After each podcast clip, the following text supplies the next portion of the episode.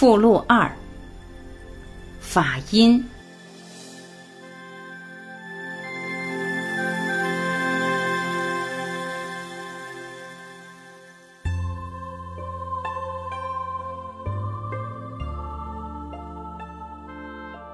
人脑有左右两部分，分别是意识、头脑与潜意识、心灵。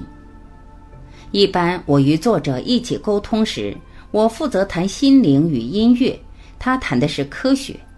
他站左边，我站右边。他的语境是用普世科学逻辑，我的则是潜意识。听课的人正好可以左右脑交互作用。有时听不明白我说的内容的人，听见作者的讲解就懂了。当然，也有人听完我说的，就更明白作者的语境了。后来就有人这么说：作者与我的组合可以称为天作之合。我制作的音乐主要是佛教心灵音乐，对我来说，灵性的交流是不需语言的。长久以来，我们在这个大社会中生活、工作，透过累积经验所建立的信念，进而形成了制约。在这个快速变动的新世纪里。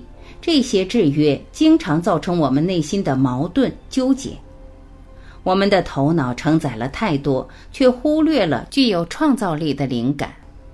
正如一部天天在运作的计算机，却没有人去更新。作者巧妙地利用我们惯用的头脑来为我们清理更新，这是他的独特之处。不论佛道、儒家思想。作者秉持着遵义求同的态度，以科学性的语言，让这些中国传统思想有了跨时代的诠释。